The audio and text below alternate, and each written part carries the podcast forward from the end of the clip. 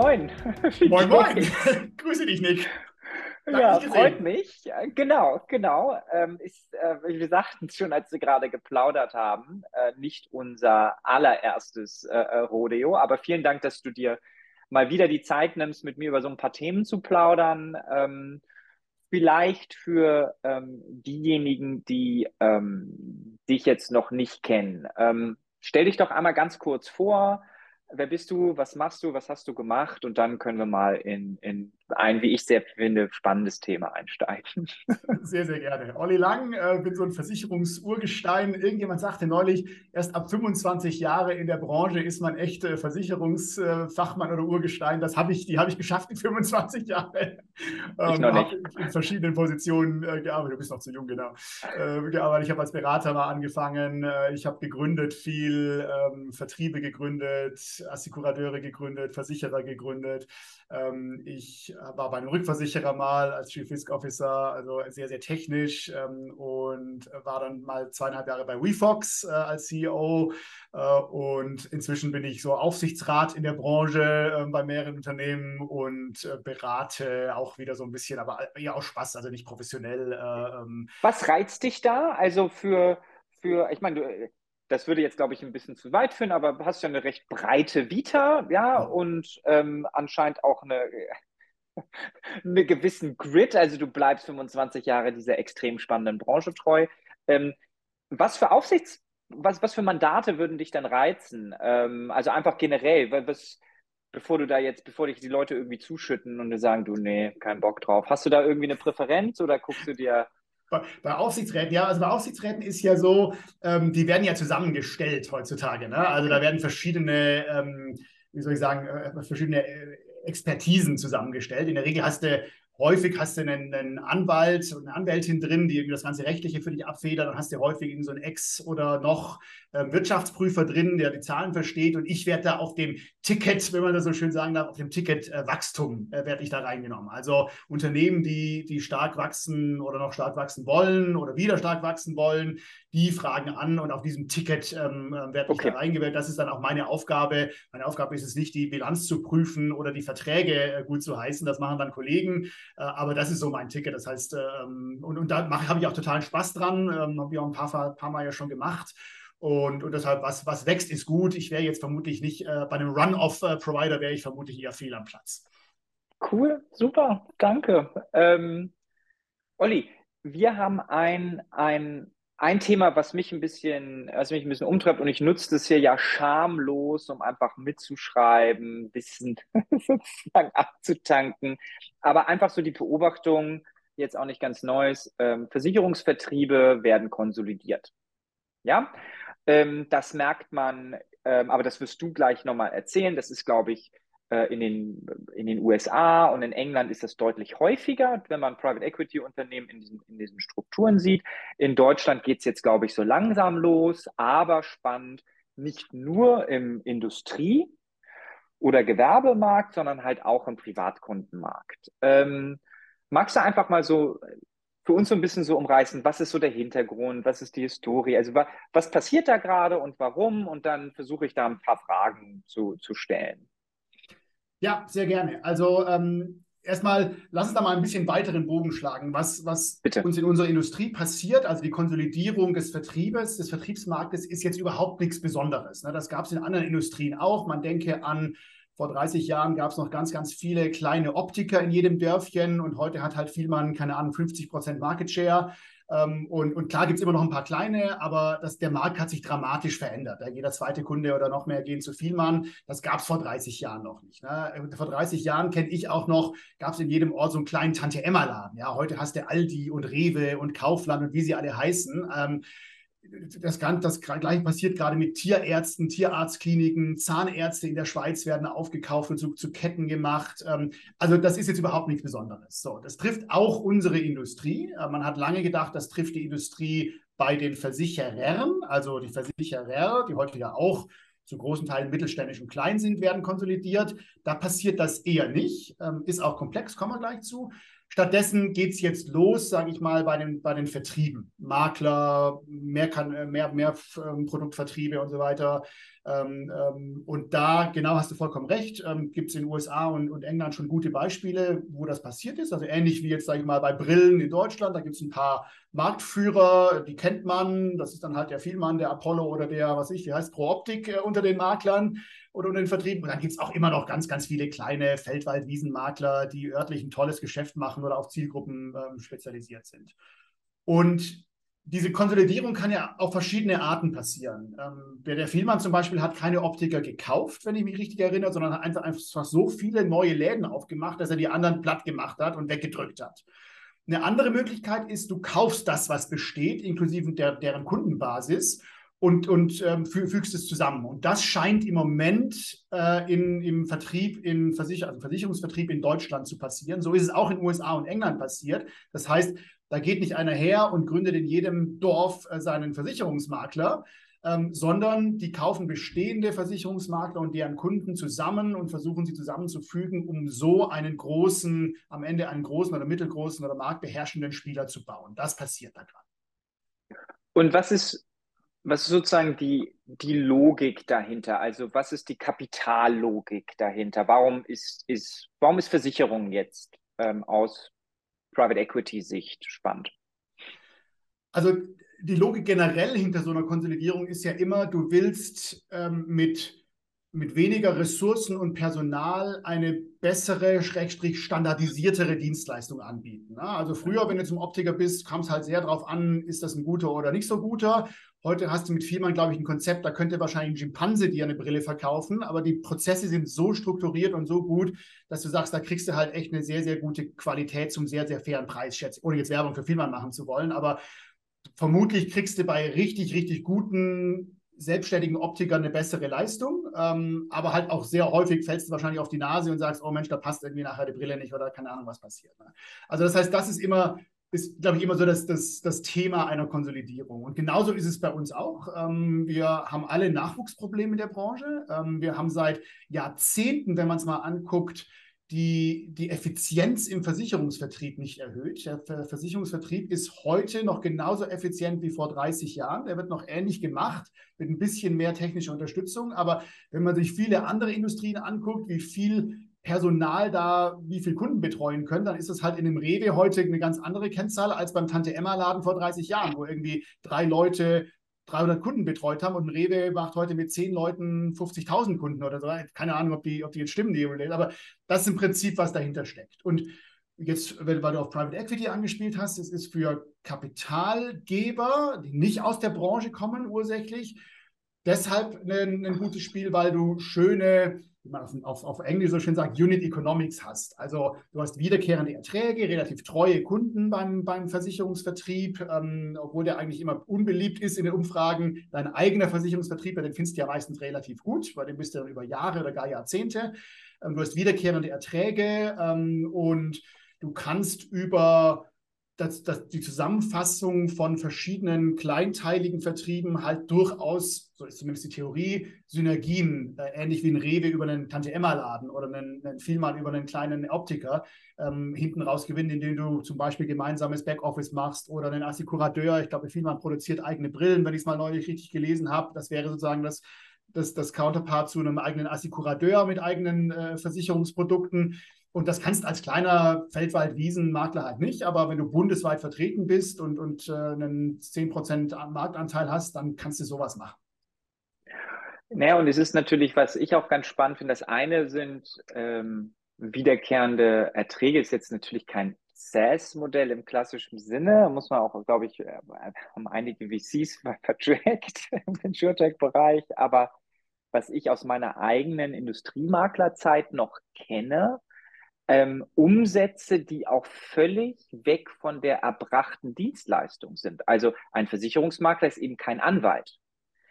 Du, also du buchst da nicht, sondern du hast Cottage und die gehen auf das Volumen und du machst es hinten mit der Versichererbeziehung. Und viele, das ist jetzt, wann war ich? 2008 bin ich zu einem Industriemakler gegangen und da haben die ähm, geflucht mit so Honoraren, dass der, dass der Kunde sich ist ähm, äh, sozusagen herausnimmt, mal zu hinterfragen, was sie den ganzen Tag machen. Ähm, und das ist natürlich, hat natürlich noch einen weiteren Effekt, dass sozusagen es sowieso nicht so ist, dass die da viel machen und du sogar fast dem Kunden noch gar nicht so viel wegnimmst, weil das fast, naja, das ist ja fast eine, eine, eine Stillhalte-Fee vom Versicherer an den Makler, also nach dem Motto, du lass mal den, lass den Kunden da mal liegen. Also ist im Retail-Bereich ähm, nach initialem Abschluss, ist so aus meiner Erfahrung, ist die Folgeberatung ja eigentlich nicht gegeben. Ja, das stimmt. Ist also so. auf dem bestehenden Produkt. Also, und auch fairerweise, wenn ich, wenn das denn sagte, wenn man das irgendwie mal jemandem erklärt, zu sagen, naja, überleg dir mal, was kostet irgendwie eine, eine Hausrat oder PH, dass die 100 Euro kosten, dass die 25, also, weißt du, für 25 Euro, was musst du denn da auch noch machen, um dann eine weitere Beratung müsste ja laufen, entweder, also außer mein Risiko hat sich verändert, weniger Prämie. Und da muss man sich ja einfach nur mal überlegen, wer das macht. Also wer läuft rum und sagt aktiv auch seine Kunden, du, ich wollte hier nochmal einen Nachlass geben. Das machen einfach wenige, ähm, wenige Geschäftsmodelle. Ja, weshalb ich eben auch glaube, du hast vollkommen recht, dass das Thema Honorarberatung wird schwieriger sein, mit Kapitalhilfe, also im Sinne von Private genau. Equity zu unterstützen, weil da verkaufst du halt einfach nur deine Stunden wie ein Anwalt ähm, oder, oder ein Berater oder so. Und das ist halt viel, viel schwerer zu skalieren, genau wie du sagst, ne? weil da kriegst du nur dann Geld, wenn du auch wirklich Arbeit reinputtest, versus beim heutigen Erlösmodell von vielen Maklern machst du einmal dir die Arbeit, dann laufen vielleicht noch ein bisschen, aber kriegst halt laufen diese Erträge, bis der Kunde irgendwann sagt, ich gehe woanders hin, aber das passiert halt nicht so häufig. Ja, und nochmal, also ich, ich glaube auch, ich will da auch jetzt gar nicht irgendwem an, an, an Karren pissen, ne? sondern man muss ja auch irgendwie sagen, zu welchem Punkt greift die Dienstleistung eines Versicherungsabschlusses? Das ist halt nicht jedes Jahr, sondern wenn sich meine Risikosituation fundamental verändert und im Schadensfall. Ja. Mein, also vielleicht ist da noch irgendwas anderes, aber das sind mal so die beiden Sachen. Und da macht es halt schon noch einen Unterschied in so einer Situation, ob du da einen Experten dabei hast, weil es einfach super mühselig ist, das gar nicht so leicht zu äh, sozusagen zu vergleichen ist und das gerade im Industriemaklerbereich natürlich einen riesen Unterschied macht, was du da für einen Hebel drauf hast, was du da, ob du relevant bist, äh, dass du Sachen bündelst und natürlich im Schadensfall, ähm, was du da halt erzählst. Also macht halt echt einen Unterschied für dich. Und ähm, wenn ich mir angucke, wie ich persönlich Versicherungen verkaufe, ich, ich habe eigentlich kaum einen Laden, wo ich nicht irgendjemanden persönlich kenne. Ja. Also muss ich, jetzt bin ich auch im Versicherungsbereich, aber weil ich denke, keine Ahnung, ich würde jetzt, also wenn ich irgendwie meine Karre irgendwo gegen baller, ähm, da, ob der das will oder nicht, da rufe ich die Person bei, dann ist das so, hier ist irgendwas passiert. Sorry, was mache ich hier? Aber ähm, von daher ist es eben nicht diese laufende Betreuung, ja. weil das gar nicht, das, das Produkt lässt das, er, erwartet das gar nicht. Der Kunde erwartet es nicht, genau. Genau, also der Kunde erwartet es nicht und es ist auch gar nicht notwendig nee. und deswegen ist, glaube ich, so dieses Thema. Aber lass uns doch mal, wie ist, also verstanden, ähm, du, du hast eine gewisse Konsolidierung, ähm, die, du hast das Thema Standardisierung, du hast vielleicht auch das Thema damit gar nicht nur weg, sozusagen Qualitätssicherung, Effizienz. So. Da, dann hast du wiederkehrende Umsätze, das ist irgendwie sehr, sehr, sehr spannend, treue Kunden, sodass auch von Investorensicht eine gewisse, eine hohe Fragmentierung dazu, muss man ja auch sagen. Ähm, und wie, wie läuft das jetzt ab? Ähm, wenn da, also, genau, kannst du mal, gibt es da so Phasen? Ähm, wie, wie, wie, wie denkt so ein Fonds drüber nach? Also ich sag mal, die wenigsten Leute würden das wahrscheinlich so, so strukturieren. Aber ähm, wenn du die andere Märkte, die vor uns dran waren, sage ich mal, anguckst, dann gibt es in der Regel ähm, schon Phasen. Ich, ich, würde sagen, es gibt wahrscheinlich drei.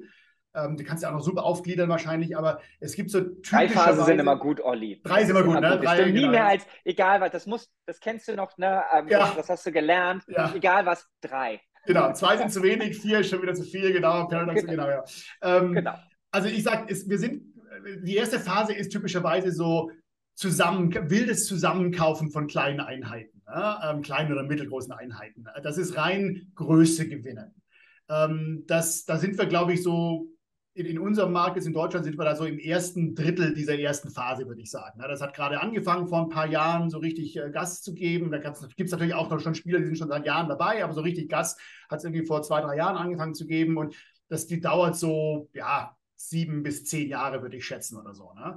Da wird nicht viel an Synergien gehoben, da, da, da, behalten die meisten der zusammengekauften Einheiten noch ihre, ihre Führung äh, drin, also der, der Gründer oder, oder Unternehmensleiter, Leiterin äh, bleibt drin, die Marke bleibt bestehen, da werden noch nicht viele Kunden ausgetauscht, da wird noch kein gemeinsames Backoffice eingeführt, will das zusammenkaufen. Ähm, das lohnt sich für Kapitalgeber deshalb ähm, und, und das belohnt die Industrie des, damit, indem der sogenannte Multiple auf Umsatz oder, oder, oder EBIT oder Ertrag äh, für größere Einheiten größer ist als für kleinere Einheiten. Also Aber signifikant. Kleine, signifikant. Also nicht genau. jetzt, äh, also 10 Unterschied, oder? Ja, sehr Faktor groß, 10. aber man muss halt auch sagen, so ein, ein also wenn es ein Private Equity ist, der das macht, der braucht halt zwischen Einkaufspreis und Verkaufspreis innerhalb von einem Zeitraum von fünf bis sieben Jahren auch einen Faktor drei bis vier idealerweise. Zwei geht auch noch, aber drei bis vier ist eigentlich, was er braucht. Das heißt, wenn er heute 100 ausgibt, muss der in fünf Jahren 400 oder 300 damit erlösen. Und deshalb muss es in der Tat so sein, dass diese Multiples um den Betrag auch höher werden ähm, mit, mit zunehmender Größe, weil sonst würde sich das Spiel für die erste Phase nicht lohnen. Und es gibt mhm. Spezialisten für diese erste Phase, das sind einfach Leute, die sich nach, nach äh, Vertrieben umschauen und sehr, sehr schnell und effizient einen Kaufpreis festlegen, Kaufprozess festlegen und sagen, okay, die bringen wir jetzt bei uns in die Familie rein, da wird nicht groß äh, integriert.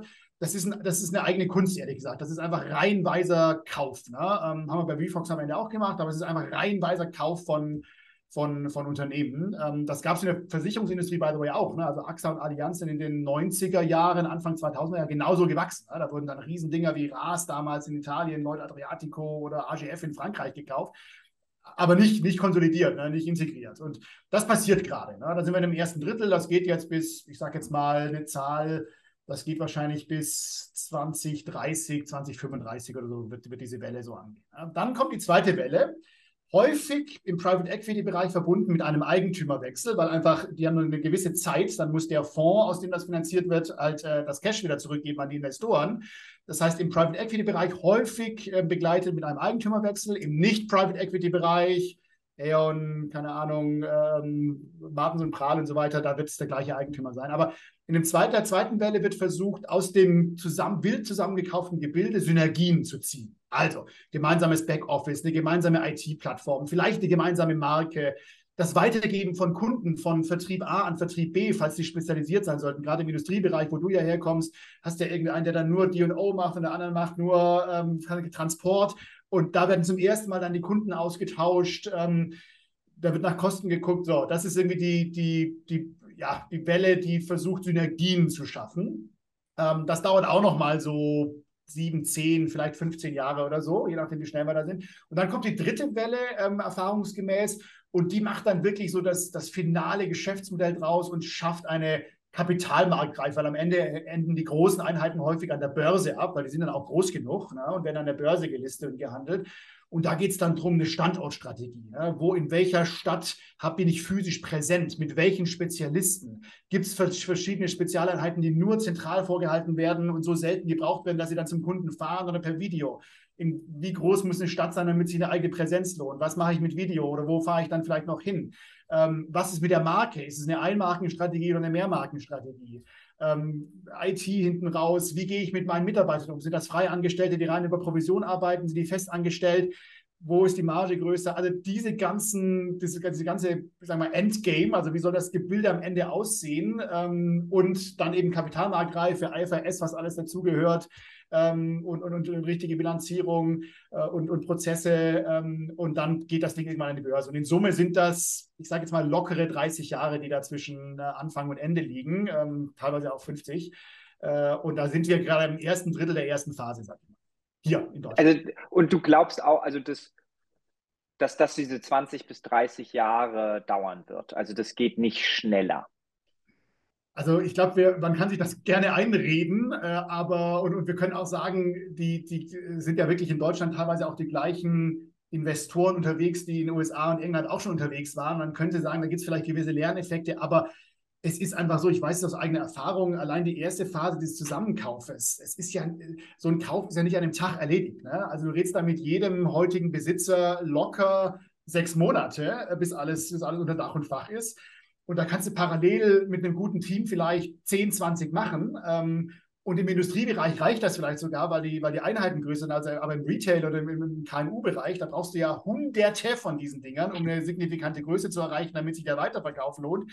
Und das braucht einfach seine Zeit. Und dann auch die Synergien. Angenommen, du endest dann mit Dutzenden oder Hunderten von Einzelvertrieben ab darüber Synergien zu packen. Ähm, das heißt auch Management auszuwechseln. Jetzt mal ganz ehrlich, das wird dann nicht mehr, das werden nicht mehr die 100 Eigentümer sein, denen du das abgekauft hast, die, die den Laden führen, sondern musst du eine ganz eigene Struktur drüber ziehen. Auch das braucht einfach Jahre. Da müssen wir uns, da müssen wir uns klar sein. Das, ähm, das geht nicht von heute auf morgen. Standortschließungen, Leute verlagern, neue Leute anstellen, ganz andere Profile, eine IT bauen ähm, oder kaufen, da hinten, die dir passt für dein Konzept auch da sage ich voraus, das wird auch nicht signifikant schneller gehen als in den anderen Ländern. Also deshalb, ja, ich bleibe dabei, das wird seine 30 Jahre vermutlich dauern. Und siehst du jetzt vielleicht nicht, also weniger im Industriebereich, aber vielleicht gerade im Retail-Bereich oder im so Kleinstgewerbebereich, falls das dein Thema ist, eine vielleicht eine Sonderlocke ähm, in stark in Deutschland, wo du einen stark agenturgeprägten Ansatz hast und dass man fast noch hingeht und sagt, also ich kann mir jetzt einen Makler kaufen oder machen ja Versicherer am Ende, ne? Maklerversicherer, die, die gehen einfach ganz, warum geht man nicht voll aggressiv auf die, ganz, auf die Allianz, Zürich, sonstigen Vertreter und sagt so, komm mal, bevor du jetzt hier weiter irgendwie von der Zentrale gegängelt wirst, die, keine Ahnung, Zürich zum Beispiel, wo ja der, der Typ dir gerade gesagt hat, dass du eh out bist, ähm, hat ja, glaube der Greco jetzt ja gerade irgendwie gesagt, wie fühlt, wie fühlt sich das an, wenn du derjenige bist, der hier sozusagen das macht, also der da oben, der mag dich nicht. Ich kann das sogar vielleicht strategisch nachvollziehen, ja. Ähm, und komm, wir machen folgendes. Du,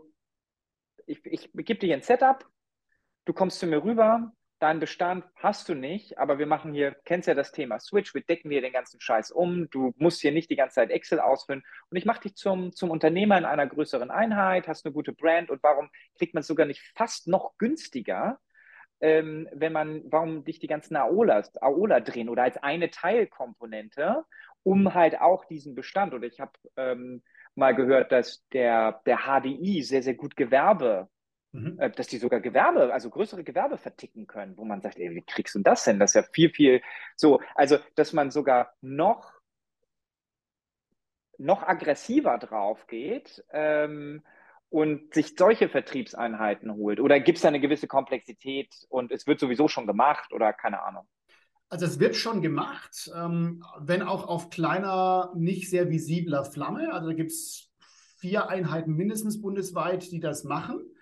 Ähm, das muss auch noch stärker gemacht werden, weil im Gegensatz zu USA und UK ist bei uns der Einfirmenvertrieb, also der Agenturvertrieb leider oder naja, zum Glück, keine Ahnung, wesentlich stärker. Ne? Also hat ungefähr die doppelte ähm, Bedeutung, was den Marktanteil angeht. Das heißt, es muss, wenn es zum gleichen Erfolg führen soll, muss aus dem Agenturvertrieb müssen deutlich mehr Leute rausgeholt werden. Und genau wie du sagst, da gibt es genügend Argumente. Das ist aber von der Konsolidierung auch nicht ganz so trivial. Ne? Wenn du 20 Makler kaufst und unter ein Dach packst, dann ist jeder von denen ist, ist selbstständig fähig, sein Geschäft weiterzuführen. Wenn du eine Subeinheit aus einem Allianz oder keine Ahnung was für einen Vertrieb rausnimmst, die sind standalone, ich will jetzt nicht, ich will nicht unken, aber die sind eigentlich nicht überlebensfähig, ne? weil die kriegen so viel abgenommen von ihrem Versicherer heute, inklusive der Software und die sind so eingefahren, dass die eigentlich nicht so richtig überlebensfähig sind. Es gab ja mal diese Welle, als die von Festangestellten in, in Freie äh, irgendwie umgeswitcht wurden. Zürich hat das in der Schweiz, glaube ich, erst vor ein paar Jahren gemacht. Und da siehst du in so einer ersten Welle, wow, also allein, und die sind ja immer noch wahnsinnig betreut von den, von den Versicherern, aber trotzdem, allein da mal eine BWA zu machen jeden Monat oder einen Jahresabschluss, überfordert die meisten ja dann schon, ne? weil irgendwie mit. Ist auch nicht äh, geil. Also ist auch nicht geil. also, ja. Also, hilft ja auch, also nur bedingt, ja. Also klar hilft es dir Kosten und so weiter, aber ist jetzt nicht so, dass du, also von der BWA kannst du dir auch nichts kaufen. Nee, nee, ja, blöd, ist, wenn genau. du nicht hast, dann kann es schief laufen, ne? Aber ist so. geil ist es nicht. Nee, nee. Aber du brauchst, wenn du diese Vertriebe aus, aus Versichern raus willst, brauchst du sofort ein Konzept, das du denen zur Verfügung stellst. Ein Beratungskonzept, ein Produktkonzept und ein Technologiekonzept, wo die irgendwie auf ihrem iPad weiter irgendwas ein, eintüten können. Und lass uns da ganz realistisch sein. Heute finde ich persönlich, die Beratungssoftware, also die führende Beratungssoftware in Deutschland kommt von Versicherern heute. Weil die siehst du irgendwie bei der Swiss Life oder siehst du bei der Allianz, bei, bei richtig Ist das guten, so? Ist die, ist die, die siehst du nicht, okay. also ich will jetzt nicht, nochmal, ich will jetzt nicht lästern, aber die siehst du aus meiner Sicht nicht bei Maklerpools oder bei, bei irgendwelchen Softwareanbietern. Die führenden, finde ich, siehst du bei der, gut, DVAG fairerweise, ne, ähm, da hast du so in sich geschlossene Konzepte, wo, ich sage immer, auch ein Schimpanse eben durch kann und, und eine, eine einigermaßen gute Beratung anbieten kann. Ähm, das sehe ich, du siehst auch, da werden ja auch Preise vergeben, ne? ähm, Eisenhut und so. Da sind seltenst irgendwelche Pool-Lösungen oder, oder sonstige Softwarelösungen, die sich an, an freie kleine Makler adressieren, sondern das ist meistens so ein geschlossenes Konzept, das dann halt mit einer Software unterlegt ist. Also professionelle Vertriebe, eine ABD damals oder eine, wie gesagt, eine DVAG hat sowas oder halt große Agenturvertriebe ähm, haben sowas. Und das musst du erstmal wieder hinkriegen. Das gibt es so einfach auf dem Markt gar nicht, sodass die mit, mit eben genauso wenig Aufwand und genauso gleichschaltender Qualität, ähm, egal wie, wie, wie gescheit oder doof die sind, ähm, eine, eine, gute Beratung an alle Kunden anbieten. Also das ist anspruchsvoller, das hat vermutlich auch noch nicht so häufig gemacht, aber ich gebe dir vollkommen recht, es, es, also A, es wird schon gemacht und B, es muss in den nächsten zehn Jahren verstärkt gemacht werden, weil der Anteil von, von Agenturvertrieb muss runter, äh, wenn das so enden soll wie in den USA oder, oder UK. Okay. Und wenn wir jetzt mal ähm, siehst du, bevor wir da reingehen, strukturellen Unterschied zwischen einem Endkundenvertrieb, Gewerbe und Industrie, außer was du gerade sagtest, eine gewisse ähm, größere Einheiten im Industriebereich, eine höhere Spezialisierung und potenziell noch höheres Cross-Selling zwischeneinander, weil das wahrscheinlich bei den Personenvertrieben, die betreuen ja schon irgendwie eher ganzheitlich, wäre jetzt meine These. Also, dass du weniger Deals machen muss, dafür komplexere Deals, ähm, aber, und, aber potenziell vielleicht ein höheres Cross-Selling-Potenzial, hatte ich jetzt rausgehört, aber vielleicht auch falsch. Ähm, aber siehst du strukturell sonst einen Unterschied?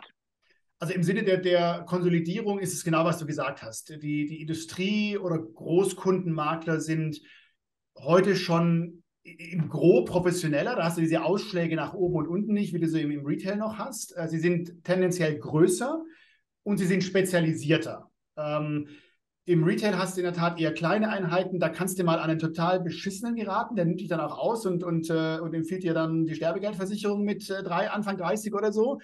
Hast aber und die Restschuld, den Einkommensschutz. Genau, genau, auch noch, genau. Ähm, und da hast du aber auch super Professionelle, die wirklich eine obergeile Beratung, die mitdenken, sich in, in, in, deine, in deine Lage reinversetzen und deine Zukunft mit dir planen. Also da gibt es da gibt's eine viel größere Spreizung, kleinere Einheiten, die sich aber natürlich sehr, sehr stark ähneln. Das heißt, das Konsolidierungsspiel ist schon ein deutlich anderes. Genau wie du gesagt hast, auf der Industrieseite weniger Käufe, also vermutlich weniger Deals in der ersten Welle, dafür unfassbar viel mehr Aufwand in der zweiten Welle. Also einen, einen, einen lokalen DO-Makler in Süddeutschland mit einem Transportmakler in Hamburg zusammenzufassen und da irgendwie Cross-Selling zu generieren, ist deutlich härter als irgendwie zehn Endkunden-Retail-Makler, die halt alle das gleiche Portfolio verkaufen, mal hier, mal links rum, mal rechts rum, mal unter DIN, mal unter sonst was. Ähm, das heißt, da musst du viel mehr kleinere Einheiten konsolidieren, zwar im Retail-Bereich, aber die sind sich sehr, sehr ähnlich. Das heißt, die Konsolidierungskomplexität wird wesentlich geringer. Ähm, ja. Das wird sich in den Wellen so niederspiegeln. Ne? Also viel, viel mehr MA-Transaktionen in Welle 1, kleinere, aber, aber anzahlmäßig viel, viel mehr. Ähm, und in Welle 2 dafür eine Konsolidierung, die einfach mehr Einheiten betrifft, aber nicht sehr komplex ist, weil die eh schon recht ähnlich sind, versus weniger Einheiten und sehr, sehr komplexe Konsolidierung, weil da Potenziale zu heben zwischen dem süddeutschen DNOler und dem, dem norddeutschen Transportmakler, das wird deutlich schwieriger und anspruchsvoller. Siehst du, wie geht man mit Mischbeständen um? Also die, es gibt ja, weil, ne, also gerade bei, also viele, also Makler sind ja geschäftstüchtig, also guter Makler. So, der lässt auch nichts liegen. Ja. So, ähm, wenn ich mir auch angucke, ich war mal, ähm, ich äh, habe eine sehr gute Zeit bei der Funkgruppe, die sind richtig gut gewachsen. Ja. Ähm, und die haben einfach vertrieben, ähm, verkauft, gut beraten. Die waren einfach, die waren einfach, ich glaube, die waren einfach ein bisschen hungriger als äh, unsere angelsächsischen Kollegen auf dem Thema. So, was du denn aber, und da gibt es, glaube ich, noch ein paar andere, also gerade so ein, weißt du, so ein Konzeptmakler, der macht jetzt, keine Ahnung, äh, Taxi oder Betreuer oder irgendwie sowas. Und wenn er dann sagt, kannst du mir noch mal eine Lebensversicherung? Dann sagt er natürlich nicht nein, weil er denkt, also du, die 1500 Euro in diesem BU-Rechner, das mache ich am Samstag.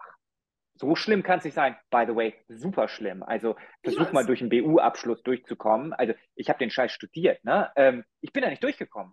Ich, also ich bin technisch, also von der UX, ich wusste gar nicht, wo ich klicken sollte. Ja, ähm, einer der von dir besagten sehr, sehr guten Anbieter da, by the way. Ähm, bin ich durchgekommen. Hatte schon die Provisionsab, weil ich, aber das ist ein anderes Thema. ähm, und wie geht man denn damit um?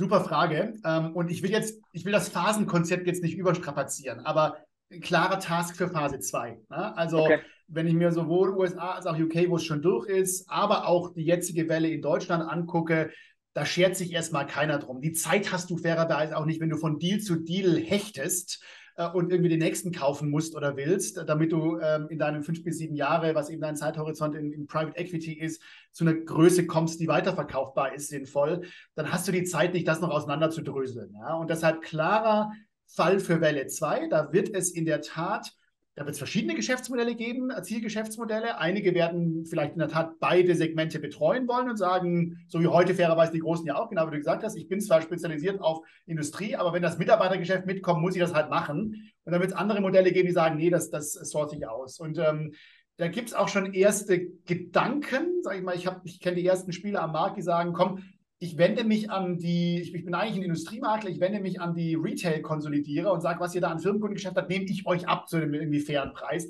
Da muss ich ehrlich sagen, das, das trifft da. Ecclesia und JDC. Zum genau, Beispiel. zum Beispiel. Das trifft, sagen, häufig erstmal auf taube Ohren, weil die sagen, pass auf, ich habe den Kopf so voll mit MA. Und ehrlich gesagt, ist das auch meine Expertise. Ich bin gar, ich bin gar kein Experte im Basteln des finalen Geschäftsmodells und dann Feintunen des Portfolios mit fein ziselierten An- und Verkäufen oder so.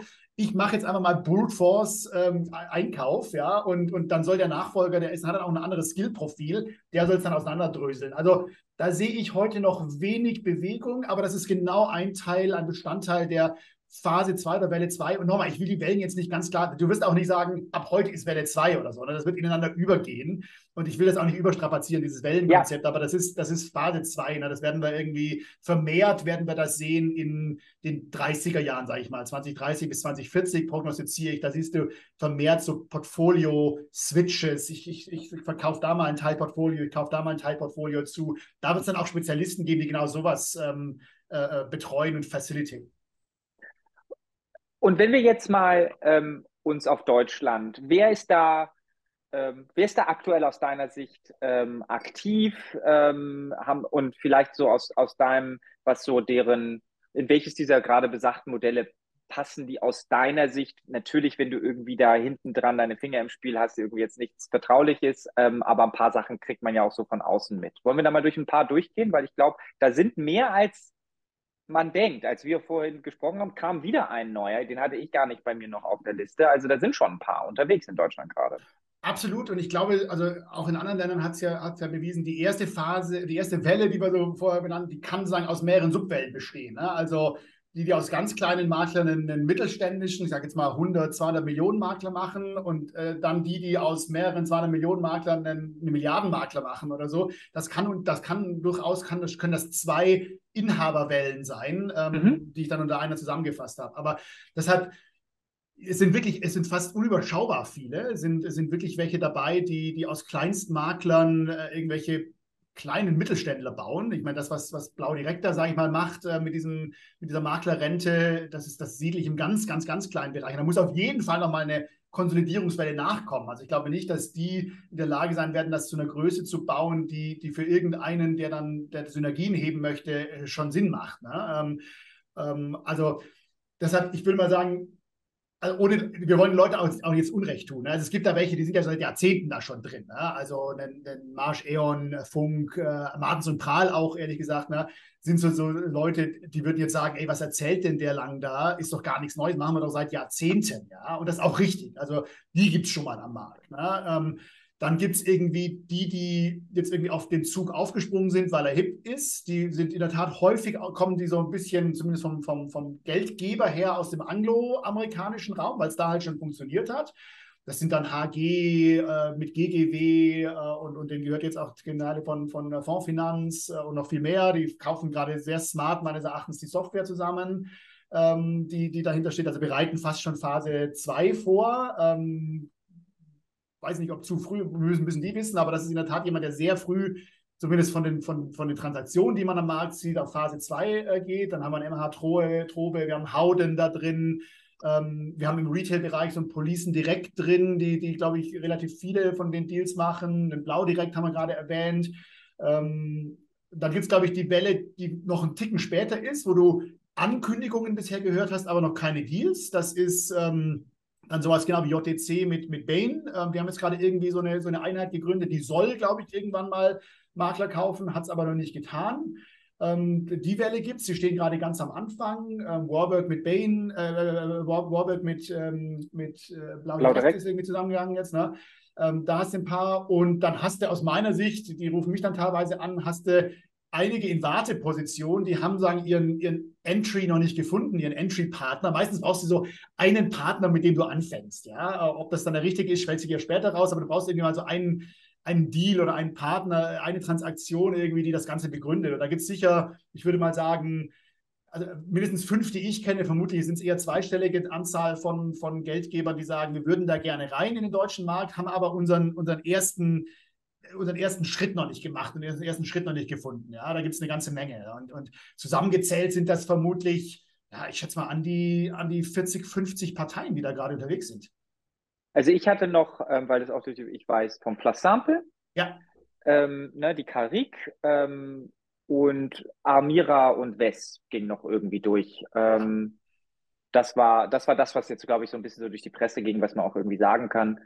Ähm, ja, aber spannend. Ja, ja, gut, sind, sind ein paar. Ja. Ähm, wenn man, wenn man da jetzt mal, okay, wir haben, sind mal durchgegangen äh, mit, den, mit den Van. Vielleicht drehen wir das jetzt einmal um. Mhm. Hinter jedem Vertrieb auch ein Produktgeber. So, was mache ich denn da jetzt? Also, wenn ich, und vielleicht auch unterschiedlich, wenn ich jetzt ein klasse, fangen wir mal bei den Industriemaklern an. Wenn ich jetzt so ein klassischer Industrieversicherer bin, keine Ahnung, HDI, Allianz, Zürich, Gotha, in dem Bereich, keine Ahnung, gibt es dann vielleicht wahrscheinlich noch irgendwie so ein paar, ähm, eine, eine, eine Chubb oder ist ja auch egal. Ähm, eine Hiscock, nee, die macht, macht ja eher den kleineren. Ähm, aber wie würdest du darauf reagieren? Was müsste, kann ich, also wie, was sollte ich da machen? Welche, welche Optionen habe ich eigentlich? Oder lasse ich das einfach mal so auf mich zukommen? Wird schon nicht so schwer. Also ich sage mal, im Industriebereich ist es vermutlich als Versicherer noch dankbar, weil du hast heute schon relativ starke, unabhängige Vertriebe. Ne? Also fast in, in der gesamten Welt ist im Industriebereich der Makler der führende Vertriebskanal. Das kann man von den anderen Segmenten ja nicht sagen. Da hast du Bank Assurance in den Südamer äh, südamerikanischen und südeuropäischen Ländern, dann hast du Makler in, in, in Deutschland zum Beispiel recht stark ähm, oder in Amerika und UK noch stärker und dann hast du die Agenturen.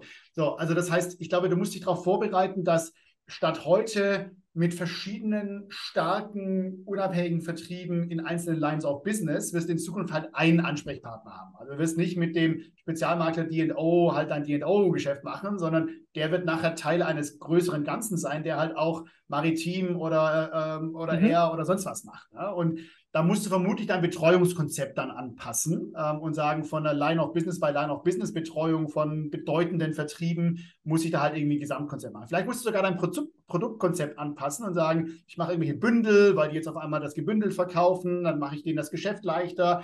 Also da wird es Änderungen geben, die sind die sind auch wichtig, äh, weil es natürlich echt wichtig ist und großes volumiges Geschäft ist. Und wenn du es verpasst äh, und, und, und, ein paar von diesen großen Vertrieben gehen dir von Bord, dann, dann kannst du da echt blöd drin also, sein. Ne?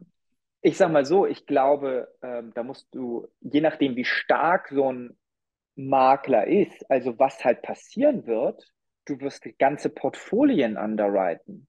Und ich meine, ich kenne das noch aus meiner Sache. Du, du, da, da musst du die Flotte fressen, damit du das Haftpflichtrisiko bekommst. Ja. Also ganz einfach. So, wenn jetzt aber deine Kfz-Sparte und vielleicht deine Haftpflichtsparte, vielleicht sogar im Produktvorstand, in der Verzielung, also es kann ja, das kann ja aus AXA-Sicht, die hatte ich jetzt mal vergessen, aus AXA-Sicht total sinnvoll sein. Ich sag mal, gleiches Prämienvolumen 110 Prozent auf der Flotte zu nehmen und dafür 70 auf, auf Haftpflicht. Also ne, ganz, ganz einfach. Macht ja Sinn, gesamt, aber kann halt, wenn plötzlich die Flotte Ja sagen muss und sagt, äh, ich, ich, bin doch hier nicht irgendwie der, der 110 liefert, ähm, also da musst du dir schon ein paar Sachen überlegen, weil das ist natürlich das, was der Makler dann nicht nur innerhalb des eins spartenübergreifend auf dem einzelnen Kunden, sondern übernehmen. Und das ist schon etwas, ähm, diesen Aggregationslayer, ähm, ja, also den gibt es natürlich irgendwie über E-Mail, Excel und Vorstandstelefonate, wird, passiert das natürlich, aber das wird natürlich noch, noch viel zunehmen. Und wenn du das gut unter Kontrolle hast, ähm, dann kannst du natürlich ähm, ganz anderes Geschäft machen, wo einige ähm, einfach qua ihrer Aufstellung Nein sagen müssen auf einer Sparte, weil sie so organisiert sind. Und in anderen Bereichen auch so organisiert sein müssen, weil es da total sinnvoll ist, weil du da diese Spezialisierung hast. Absolut. Also ich glaube, eine, eine Lösung kann in der Tat sein, für diese Konzepte eben das Betreuungskonzept so auszulegen, dass du die Macht wieder zurück zur Basis gibst. Also sprich, der Betreuer des großen Maklers oder großen Vertriebes kriegt dann halt in der Tat die Macht zu sagen, ja, ich akzeptiere die 110 auf der Flotte, wenn ich die 70 Loss auf der, auf der Haftpflicht habe und das sich vom, vom, vom Gewicht her ausgeht. Ähm, das ist aber in der Tat, hast du recht, das ist für viele, äh, im Gegensatz zu heute, ist das, wäre das eine, eine dramatische Umstellung. Und, und nochmal, wir reden über 20 Jahre. Also ich bin ja anders als die, die Berater, die da draußen immer rumlaufen und sagen, du musst das heute machen, weil sonst, sonst verlierst du morgen die Hälfte deines Geschäfts, sage ich, da hast du eine, eine, Generation an Managern oder sogar zwei, Zeit dich darauf einzustellen. Das wird nicht von heute auf morgen passieren, aber es, ja, es wird passieren. Dann ähm, hat man das Wine and Dine wieder. Was genau. von früher, ne, wo man sich irgendwie mittags die Weinflasche reingepumpt hat ähm, oder wie das in, London, in London noch bis in vor kurzem genau. So, ähm, dann hast du das ja vielleicht wieder. Ist doch auch schön. Ich befürchte, oder ich glaube, ähm, also ich glaube, es wird professioneller. Ne? Es wird, es ja, wird deutlich manche. datengetriebener werden, aber du hast vollkommen recht. Es ist irgendwie, es ist natürlich ist ein, ist ein Wheeling, aber, aber ja, es ist, und nochmal, das ist in vielen anderen Industrien ja auch so. Ne? Also, wenn du bei Edeka irgendwie oben im Regal stehst, musst du halt irgendeine andere Kröte schlucken und irgendeine Werbeaktion wieder finanzieren oder so beim Edeka. Ne? Also, es ist, sowas gibt es ja häufig.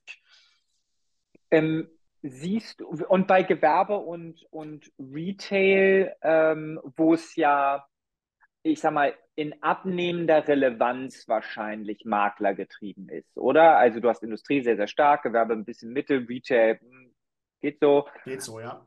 Ähm, aber ähnlich, ne? Also die, die müssten sich wahrscheinlich am stärksten umstellen. Ist das deine, also da kommt jetzt so, das kommt so ein bisschen auf das Zielkonzept der, der Großvertriebe an, die dann hinten rauskommen. Ne? Meine Hypothese ist, ähm, dass also heute hast du, im Prinzip, du hast heute ja schon die Entwicklung als Versicherer mit den einzelnen kleinen Maklern arbeitest du gar nicht mehr so häufig zusammen. Es sei denn, das ist bei dir ein A-Makler, sprich, der verkauft vorwiegend deine Produkte. Als Makler hast du ja ich weiß, du solltest die gesamte Auswahl an deinen Kunden bieten, aber lass uns da in die Augen gucken. Das macht so gut wie keiner, habe ich als Makler auch nicht gemacht. Du hast deine, deine, deine Lieblingsversicherer in jeder Sparte und die empfiehlst du dem Kunden auch, weil du auch weißt, der ist ja gut aufgehoben und im Schadenfall drücken die auch mal ein Auge zu, wenn es von dir kommt. Das hat auch seinen Sinn. Du musst dir jemand den billigsten Versicherer äh, empfehlen. Klar. Ja? So, das hat sich irgendwie, äh, das, das führt dazu, dass die Versicherer seit Jahrzehnten ja irgendwie ihre ABC-Analysen machen, sagen, die A-Makler betreuen wir selber, B- und C-Makler irgendwie geben wir raus oder, oder so. Ein, ein C-Makler bei dir ist aber vermutlich ein A-Makler woanders. Ne? Ähm, was das bedeutet, ist ja nicht, dass es ein Schwachmat. Was das bedeutet, ist, der reicht sein Geschäft vorwiegend woanders ein und bei dir halt nur die Stücke, die dein Hauptversicherungspartner nicht möchte. So wir sind dazu übergegangen als Versicherer, die vor allem über Pools abzudecken. Ja? Und, und genauso funktioniert, glaube ich, auch das Geschäft äh, in Pools. Also ich war auch bei, bei zwei Pools angebunden, als ich Makler war.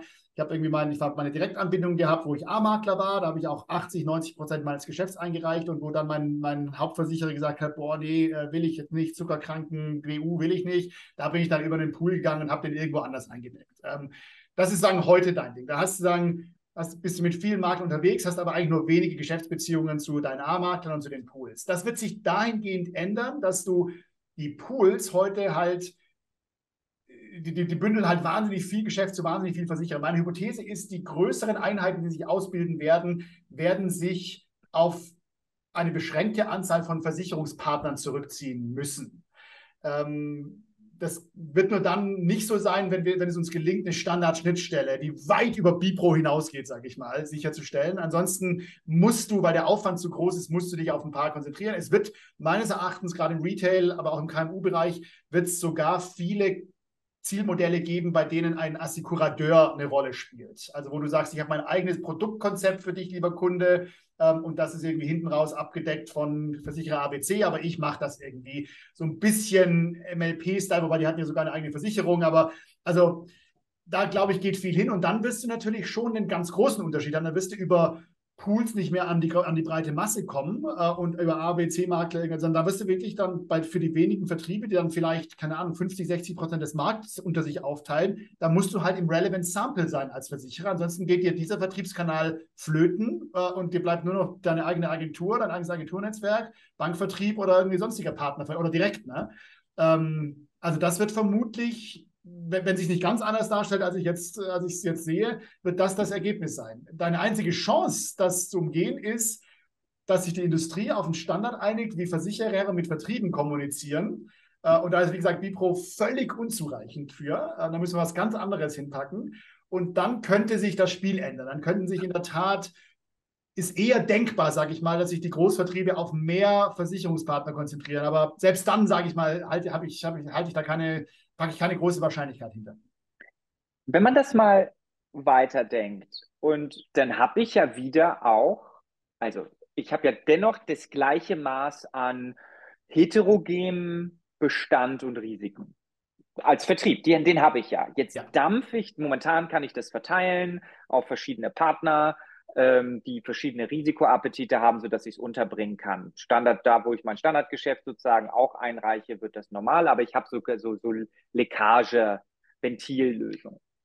Ähm, und da wird es, glaube ich, Bereiche geben, wo das, wo das sinnvoll ist, wo sich gewisse Spezialkonzepte einfach durchsetzen. Aber wenn man das mal einen Schritt weiter denkt, dann wird doch selbst hier im Gewerbe und im Retail-Bereich wieder eine Portfoliosicht kommen, weil der Vertrieb will ja, sagt ja, du, das ist mir scheißegal, ob der Zucker krank ist. Ich, du kriegst hier den ganzen anderen Kram und ähm, das ist mir sonst zu kompliziert. Und wenn man das jetzt zehn Jahre, das ist ja schon relevant, weil wenn ich das mache, will ich das Geschäft auf Guidewire machen? Weil, also, das ist ne, diese ganze, wir machen die Einzelvermessung des Kunden, die volle Durchdeklinierung, weil es natürlich, so kommt das Geschäft rein, ich habe viel Automatisierung, jetzt kommt jemand, du, das ist mir scheißegal. Guck dir das Portfolio an. Bisschen anders, also, also sozusagen das Empowerment des Aktuars, des Underwriters mit in, in sozusagen neuer Form, der sagt, das ist doch geil, mir Wumpe. Die laufen auf 300. Die können auf 8000 laufen, das ist mir egal, weil ich ziehe mir die ganze Soße rein und ich bin wieder zurück zum eigentlichen Versicherungsgedanken. Portfolien managen, Risiken ausgleichen. Und was macht dann eine Zürich, eine AXA, ähm, keine Ahnung, was die Allianz macht, äh, mit den 100, 200, 300 Millionen, die die gerade in ein System gepumpt haben, was voll auf der Einzelvertragsbetrachtung ähm, eines Risikos abgeht? Also, äh, gute Frage. Ähm, du brauchst die Einzelbetrachtung natürlich aus regulatorischen Gründen, weil der Regulator Klar. immer noch und vermutlich auch noch in 30 Jahren spartenspezifisch äh, mit dir kommunizieren mhm. wird. Was bedeutet, du, es geht nicht ohne ähm, und du brauchst aber entweder ein System, das beides kann, oder du brauchst einen Layer, ich nenne es jetzt mal den BI, den Business Intelligence Layer, äh, über dem, dem, dem Kernsystem drüber, dass dir diese Auswertungen erlaubt, um die Entscheidungen, von denen du zu Recht gerade, die du zu Recht gerade aufgelistet hast, um diese Entscheidungen treffen zu können. Ja, ich, ich glaube, äh, am Ende des Tages kommt es ja auf Daten an. Das heißt, der BI-Layer, ja. BI-Layer muss sagen, auf die relevanten Daten Zugriff haben. Und wenn du da ein Datenkonzept hast, Guidewire jetzt mal, was du es genannt hast, ein, ein Konzept hat und sagt, da kann ein BI-Layer per API dazugreifen auf die Daten und kann die dann in beliebiger Form konsolidieren, schneiden und, und, und analysieren, wenn das geht, dann wirst du dir vermutlich einfach einen Layer drüber kaufen und oder äh, die heutigen Kernsystemanbieter werden diesen Layer selber kaufen oder programmieren und dir, und dir mit anbieten. Aber ja, das brauchst du. Du brauchst beide Sichtweisen, eine rein aus regulatorischer Sicht und die andere aus Business Judgment Sicht, äh, weil du sonst die Entscheidungen nicht oder zu langsam treffen kannst, die die anderen dann besser oder schneller treffen als du. Also das hätte ich gedacht, das gibt es schon. So. Also, weil ehrlicherweise hast du in Daten, dann bekommst du das in den BI und also mein, mein Thema ist eher, wenn deine, deine aktuelle sozusagen Vertrags- oder Kundendatenstruktur sehr starr ist, und die sind ja sehr, sehr starr, mhm. sagen, ich brauche alle Daten.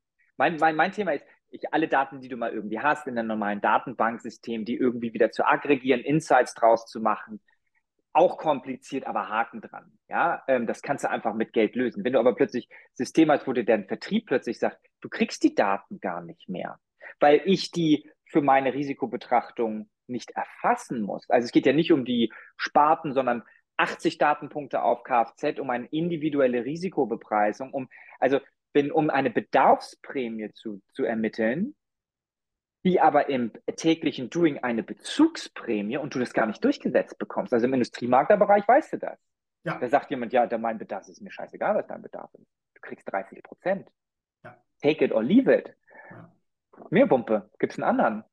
Muss halt gucken, dass die Gießerei halt nicht in den sieben Jahren abbrennt. Also das ist, das, ich weiß als sagen, ich habe das, kannte das Wort gar nicht, haben die mir im Studium nicht erklärt. Aber wenn das sozusagen dahin geht, darum, darum geht es, also dass die. Risikoprämie immer weniger Aussagekraft über den im Markt auf dem Einzelrisiko durchzusetzenden Preis bringt.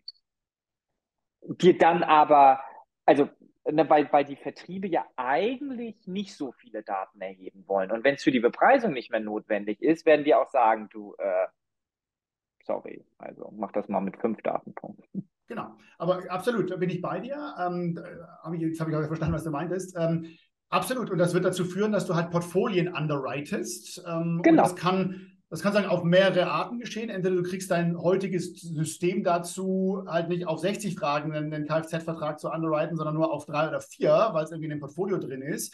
Zweite Möglichkeit, du, du underwritest es als Flotte, sagen wir mal, als Gruppenvertrag. Das machen sie heute schon. Das kann auch ein Guidewire heute schon fairerweise. Ne? Gruppenverträge. Ähm, das ist ja nichts anderes. Ein bisschen anders geschnitten natürlich über Multi-Lines. Aber das wäre eine technische Lösung. Und die dritte, und die wird eben auch kommen, meines Erachtens, ist, du schaltest einen Assekurateur dazwischen, der das kann und von dem du dann halt nur noch die Portfolien zeichnest. So wie ein OCC, kennst du ja gut, das macht und sagt, du kriegst halt hinten irgendwie x Prozent Share an, an meinem Oldtimer-Portfolio. Da ist ja keiner mehr drin, der den einzelnen Oldtimer underwritet. Das macht ja alles OCC von, der wird einmal im Jahr geauditet.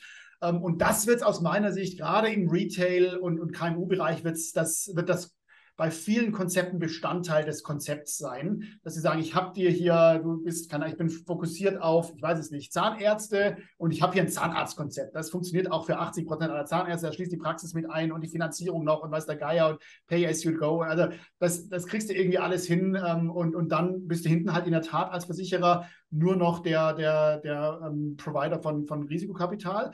Und darauf wird es aber auch rauslaufen, fairerweise. Ne? Also wenn, wenn die Vertriebe so stark werden, dass sie deine Arbeit im Underwriting und im Zweifel vielleicht sogar im Claims, äh, zumindest im Basisclaims-Bereich machen, ja.